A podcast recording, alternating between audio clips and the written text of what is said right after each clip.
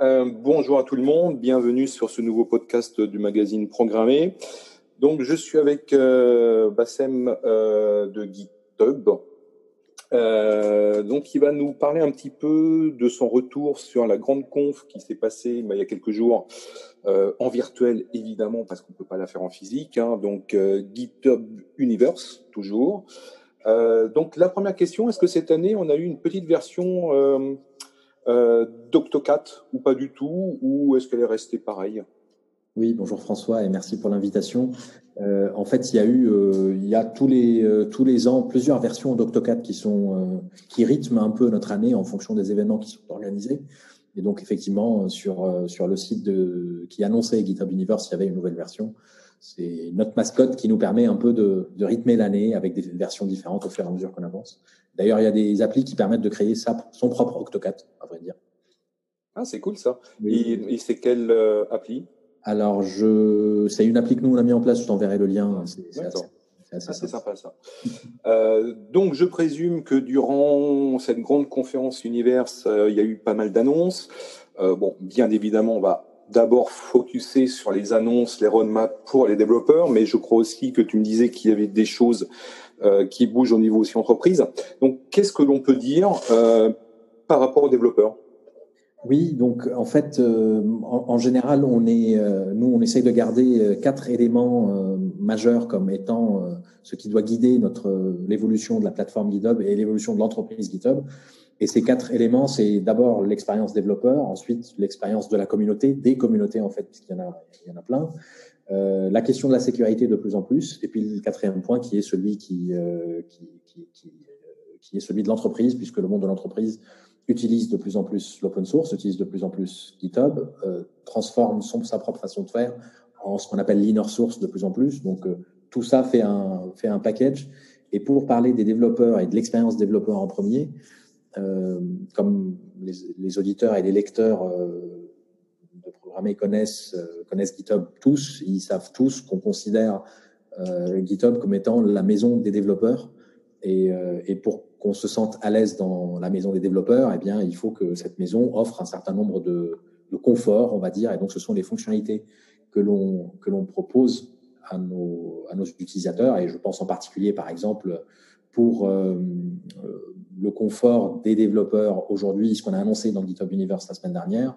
Il y a par exemple la version sombre de l'application, ce qui permet d'être euh, à l'aise, quelle que soit l'heure de la journée, euh, de pouvoir être en, mode sombre. Et puis il y a également une autre fonctionnalité qu'on a, qu'on a sortie et qui est euh, la fusion automatique d'une pull request, donc le pull request auto merge, qui permet euh, de considérer si euh, celui qui, euh, qui gère la pull request euh, le souhaite, qui permet de considérer que le merge peut se faire automatiquement, la fusion peut se faire automatiquement entre à partir du moment où tous ceux qui doivent passer en revue la pull request l'ont passé en revue et on dit qu'ils étaient OK. Et à partir du moment où tous les checks automatiques qui doivent être faits reviennent avec un feu vert, et à partir du moment où ces deux conditions-là, ces deux ensembles de conditions sont, euh, sont vérifiés, alors la pull request se, se, réalise automatiquement, ce qui permet de faciliter les choses euh, sur, pour, les, pour, ceux, pour les personnes qui créent des pull requests. Ça, ça leur permet d'aller un peu plus vite. Ça permet d'améliorer la, la, productivité de tout le monde. Et donc, euh, en général, on aime tous automatiser un certain nombre de choses. Et si on le souhaite, on peut désormais automatiser le, le merge, la fusion donc d'une pull request. Mmh, voilà deux illustrations de fonctionnalités de, de confort avancées pour, euh, pour certains, pour mmh. certains développeurs qui, qui, souhaitent les utiliser pour qu'ils se sentent chez eux. D'accord. Et ça, c'est disponible maintenant ou il faudra attendre un petit peu? C'est disponible sous peu, ça a été annoncé, on n'a pas de date précise, mais c'est disponible sous peu. D'accord. Alors, je présume que aussi cet événement, euh, comme tout événement dev, euh, on a eu une petite idée des roadmaps, de leur mode produit. Euh, Est-ce qu'il y a des éléments que l'on peut mettre en avant euh, et qui vont vraiment être, être intéressants pour euh, les développeurs? Alors, on a une roadmap qui est, qui est publique, qui, qui évolue assez, assez régulièrement et assez fréquemment. En fait, ce que typiquement ce mode, ce mode sombre, moi, je, je, l'utilisais déjà. En fait, je l'utilise déjà depuis quelques mois sur, euh, sur mon appli à moi, sur mon téléphone, parce que c'est sur le téléphone que, je gère toutes les issues que j'ai à suivre. Euh, pareil pour le, pour pull request. Donc, tout, toute la roadmap est publique et, ce, qui, nous permet donc euh, de rendre visibles les évolutions sur lesquelles on travaille.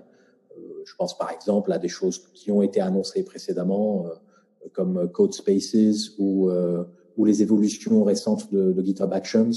Euh, tout ça est, dans la roadmap et c'est ce sur quoi on travaille euh, quotidiennement pour que ça puisse sortir dans pas trop longtemps. D'accord.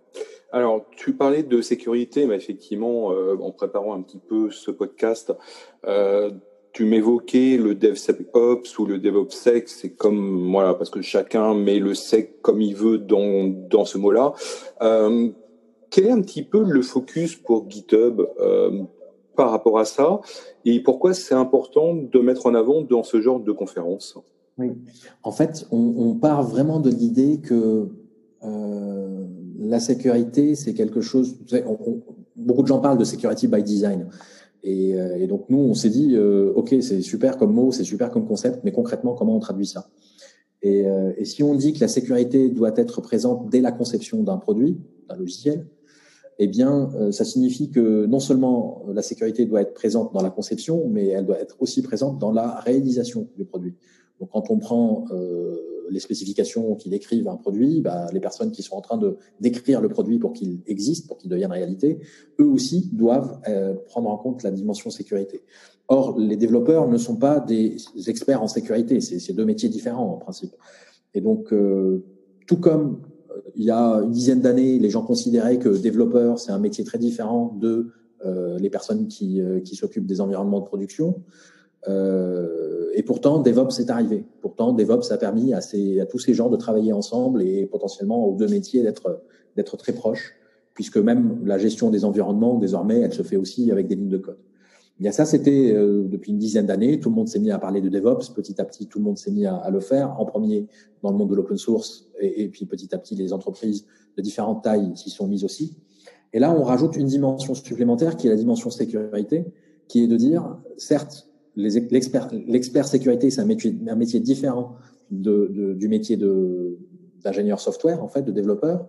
Et, et pourtant, lorsque les failles de sécurité existent, elles existent aussi dans le code source lorsqu'il est écrit, tout comme elles existent aussi dans euh, la sécurisation des environnements où on est en train de déployer. Et donc, comment on fait pour que euh, le développeur puisse lui aussi prendre en compte cette dimension sécurité lorsqu'il est en train d'écrire son code?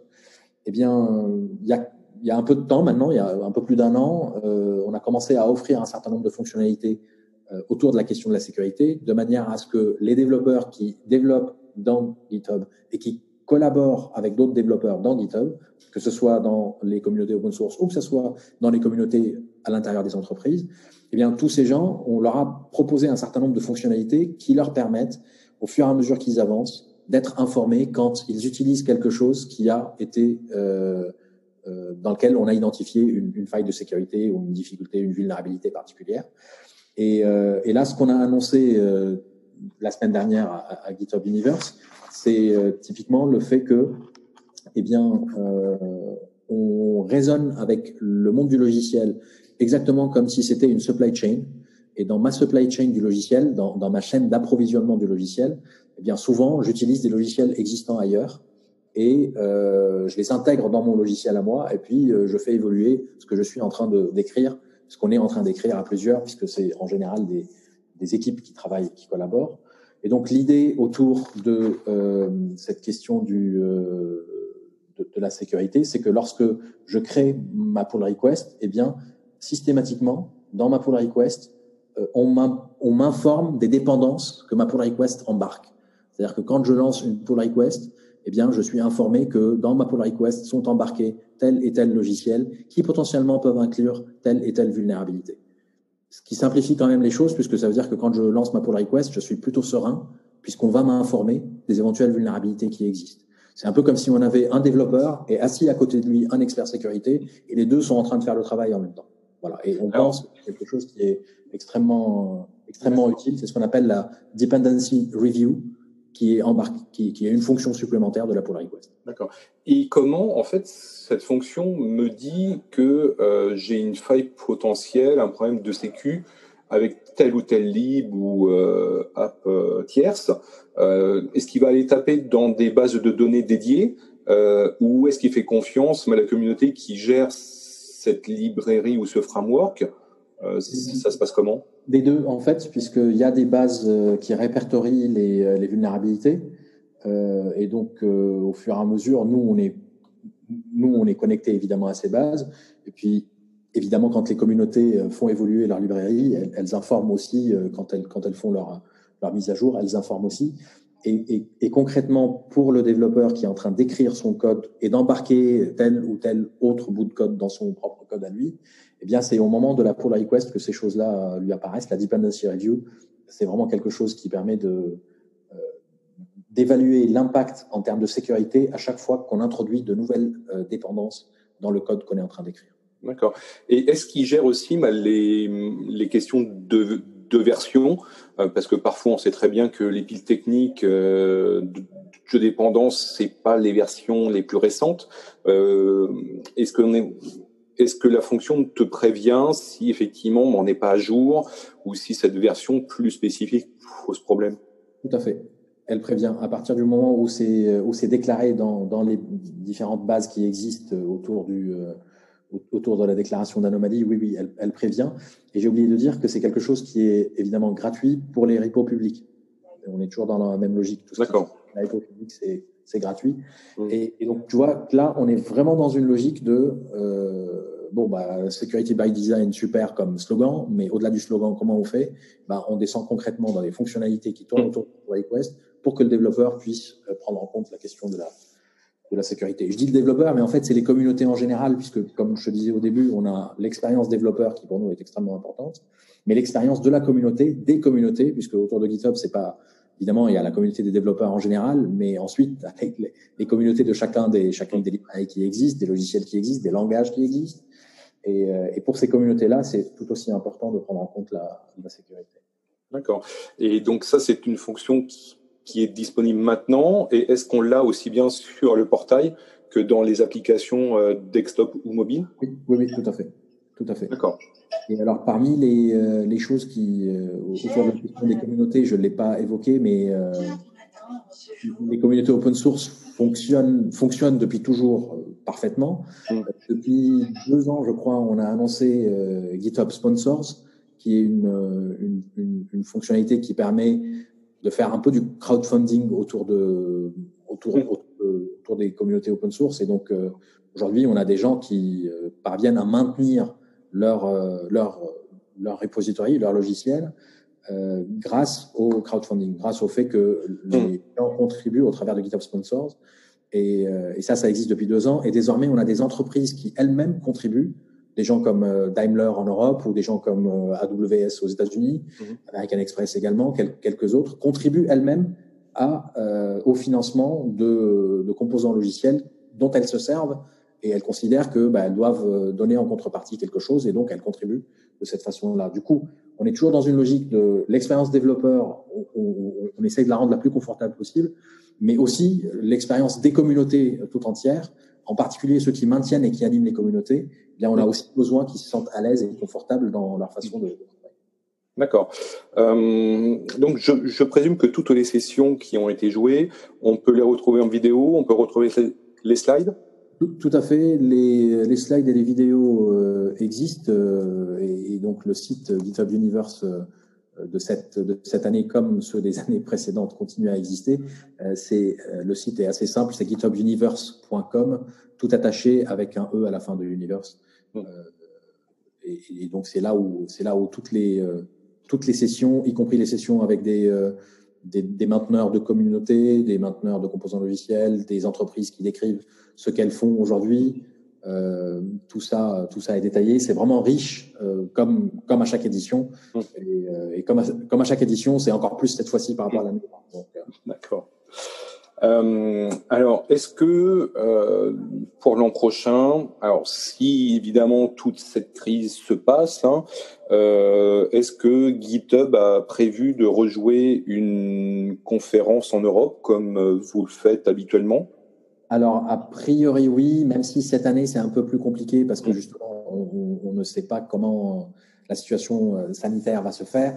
Euh, en général, c'est au printemps. On sait d'ores et déjà que ça ne sera pas en présentiel, puisque, mm. a priori, euh, rien en présentiel se passera avant, avant la fin du printemps, début de l'été, au mieux. Et, euh, donc, pour l'instant, je ne peux pas trop, mm. pas trop faire d'annonce, mais voilà, on espère tous que la situation actuelle puisse passer le plus vite possible. D'accord. Très très bien. Bah, en tout cas, un grand merci à toi. Et puis bah, j'espère que nos auditeurs et nos auditeurs euh, ont appris des choses. Bien évidemment, n'hésitez pas à consulter toutes les sessions euh, sur le site officiel de, GitHub Universe et retrouver Programmé sur programmé.com euh, et le magazine, hein, évidemment, en version PDF et papier comme tous les mois. Merci à tout le monde et à très bientôt.